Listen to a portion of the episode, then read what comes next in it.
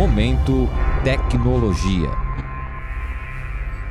A busca por vacinas contra a Covid-19 no início da pandemia envolveu um processo complexo de avaliação de diferentes experimentos e uma série de testes clínicos. Para auxiliar os pesquisadores que também precisam testar suas pesquisas, foi desenvolvida uma ferramenta que pode indicar qual o melhor procedimento de análise de estatística entre as centenas existentes.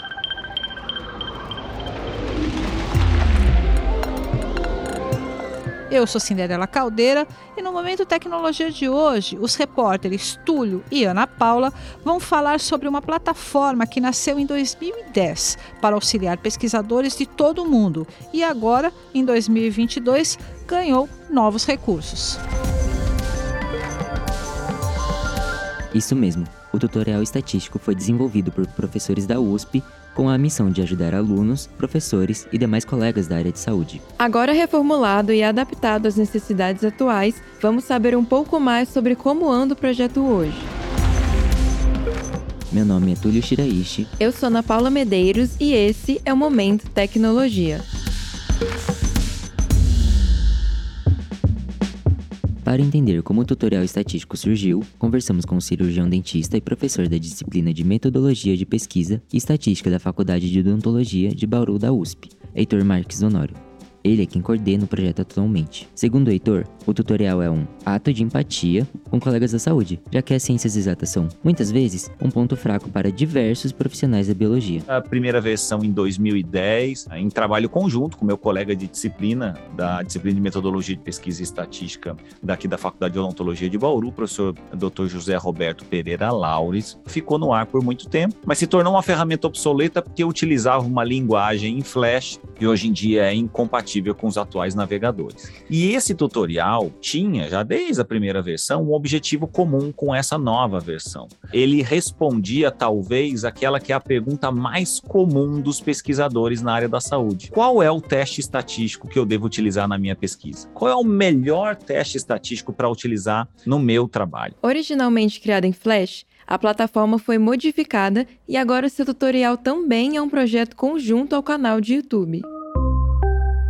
É uma ferramenta que tem sido muito bem aceita atualmente, não só pelas reformulações que foram feitas da primeira para a segunda versão, sendo agora uma ferramenta multilingüe disponível em português, inglês, francês e espanhol, mas também porque ele incorporou no corpo desse tutorial os vídeos do canal Pesquise, que é um canal no YouTube criado por mim, para hospedar vídeos educativos sobre metodologia de pesquisa e estatística nessa plataforma. Hoje em dia ele é assistido por milhares de pessoas né, no YouTube e é uma informação que se complementa a essa ferramenta do tutorial. O site foi lançado oficialmente há poucos meses e, de acordo com o Heitor, ele foi acessado no Brasil mais de 120 mil vezes por pesquisadores diferentes. A ideia de transformar essa ferramenta em uma ferramenta multilingüe era dar expansão a ele também, mas que ele também tem sido acessado por pesquisadores do mundo todo, como Estados Unidos, Portugal, Alemanha, Canadá, Colômbia, Moçambique, Peru, enfim, entre outros, por milhares de outros pesquisadores ao redor do planeta. Esses números me mostram que esse nosso ato de empatia ele foi assertivo, porque de fato é uma demanda que os pesquisadores na área da saúde têm e eles têm se beneficiado dessa ferramenta gratuita para obter a resposta acerca de qual é o melhor teste estatístico para a pesquisa que realizam. A ideia da ferramenta é que o usuário responda a uma série de perguntas autoexplicativas sobre o tipo de pesquisa que ele pretende formular. Mas que perguntas são essas? Uma delas, por exemplo, pode questionar quantos grupos o pesquisador quer comparar na pesquisa, ou se os dados que ele quer descrever são paramétricos, se os grupos são pareados. Quando eu era pós-graduando, ou mesmo aluno de graduação e fazia minhas pesquisas de iniciação científica, eu procurava o professor Laures para fazer as análises estatísticas e para cada pesquisa minha ele utilizava um teste estatístico diferente. Um dia eu fazia uma pesquisa e ele utilizava um teste cujo nome é o teste Q quadrado. Uma outra pesquisa, seis meses depois, ele fazia uma análise de correlação de Pearson. Um outro dia, uma análise de variância, três critérios. E eu, na época, não entendia, porque cada dia ele utilizava um teste estatístico diferente, que me entregava um relatório estatístico também completamente diferente. E eu me perguntava, poxa, será que isso tem relação com o humor dele? O dia que ele quer trabalhar mais, ele faz um teste mais complexo, né? Quando eu passei para o outro lado, agora como professor, obviamente eu entendi que não, que não havia relação com o humor,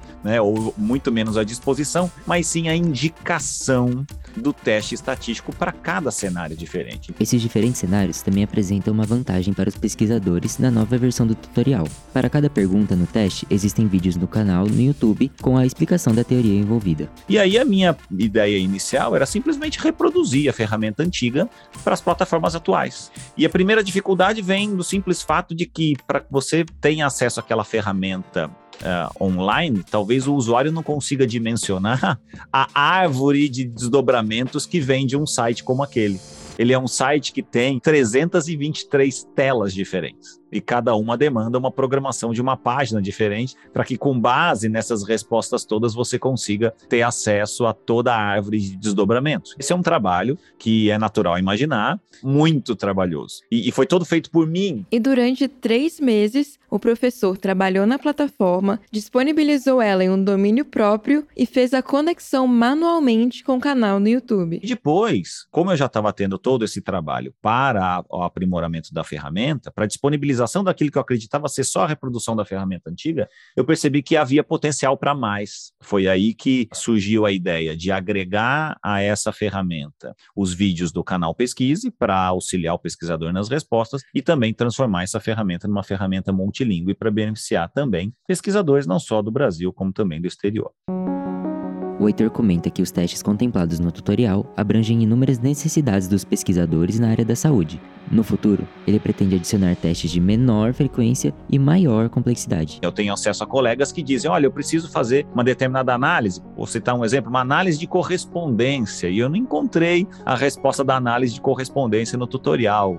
Que respostas eu devo ter? E eu sempre digo: não, é porque ela ainda não está lá. Mas ela vai ser agregada, assim como vários outros testes utilizados com menor frequência. Então, essas são as perspectivas de aumento dessa ferramenta e melhoria. E isso deve acontecer em um futuro breve. Na opinião dele, os pesquisadores da área têm se beneficiado do teste e a ligação da plataforma do tutorial com o canal do YouTube é um motivo positivo para esse sucesso. Por causa disso, o professor reforça a importância da plataforma também para facilitar o aprendizado. Como funcionário público, docente da Universidade de São Paulo, isso é parte da nossa missão, é obrigação. Criar métodos para facilitar o aprendizado, para facilitar a aquisição de conhecimento. A simples atuação em sala de aula é importante, mas no meu ponto de vista não é suficiente para que você consiga chegar a todos os alunos com características diferentes, com métodos de aprendizado e estudos diferentes. E essas ferramentas de apoio, na minha análise, só agregam valor àquilo que é o mais importante na Universidade de São Paulo, que é o ensino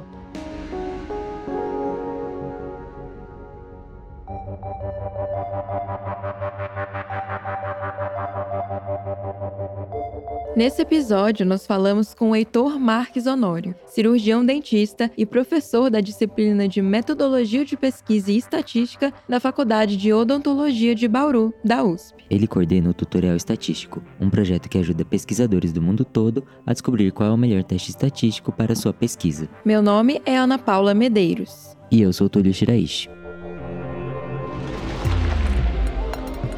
Este é o Momento Tecnologia, um podcast que pretende mostrar as pesquisas desenvolvidas na universidade da bancada ao mercado.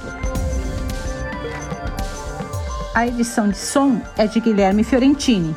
Composição musical é do André Leite. Com edição geral, minha, Cinderela Caldeira. O Momento Tecnologia é uma produção do Jornal da USP e você pode nos encontrar nos principais agregadores de podcast e no site do Jornal da USP.